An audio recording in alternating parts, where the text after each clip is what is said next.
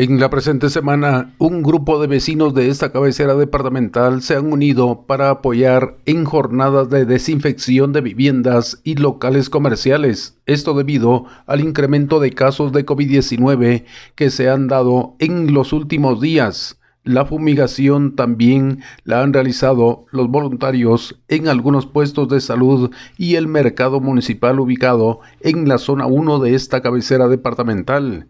De esta manera se pretende disminuir y evitar más contagios del COVID, se indicó. Desde Emisoras Unidas en San Marcos, informa José Luis Vázquez, primera en noticias, primera en deportes.